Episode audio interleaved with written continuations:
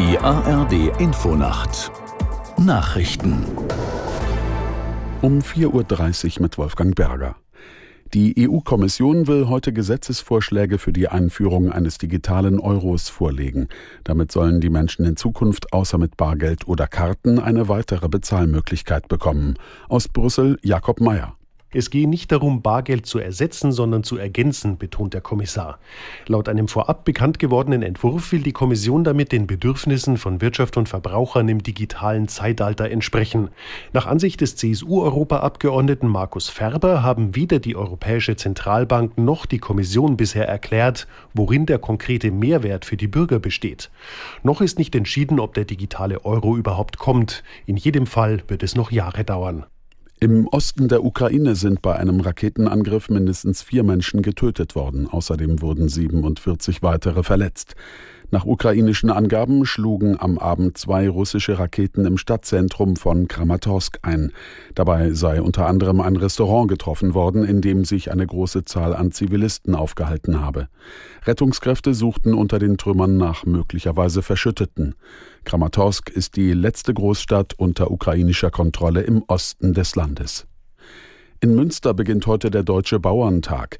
Dort diskutieren Verbände und Politik über die Zukunft der Landwirtschaft. Aus Münster Jonas Gutsche. Wie kann der Pflanzenschutz praktikabel umgesetzt werden? Wie gehen wir mit immer mehr Wölfen um? Und hat die Viehhaltung in Deutschland noch eine Zukunft? Vor allem die letzte Frage dürfte für viele Diskussionen sorgen, denn allein in der Schweinehaltung haben im vergangenen Jahr 11 Prozent der Betriebe aufgegeben.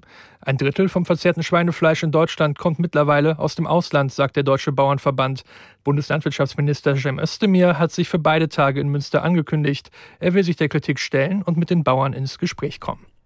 Das Rettungsschiff Ocean Viking hat erneut zahlreiche Menschen vor der libyschen Küste aus Seenot gerettet. Von den 86 Geretteten seien die meisten unbegleitete Minderjährige, teilte die Hilfsorganisation SOS Mediterranee mit. Die Behörden in Italien hätten erklärt, dass sie im Hafen der süditalienischen Stadt Bari an Land gehen dürfen. Laut Innenministerium in Rom sind in diesem Jahr bereits ungefähr 90.000 Menschen auf dem Seeweg nach Italien gekommen. Die Internationale Organisation für Migration schätzt, dass etwa 1.700 Menschen als vermisst gelten. Und das Wetter in Deutschland. Tagsüber in Teilen des Westens und Südens etwas Regen, im Osten heiter bis wolkig, stellenweise Schauer 18 bis 28 Grad. Morgen Schauer, teils Gewitter, in der Südosthälfte länger freundlich 20 bis 31 Grad. Am Freitag von West nach Ost Schauer und Gewitter, davor und danach Sonne 18 bis 27 Grad. Das waren die Nachrichten.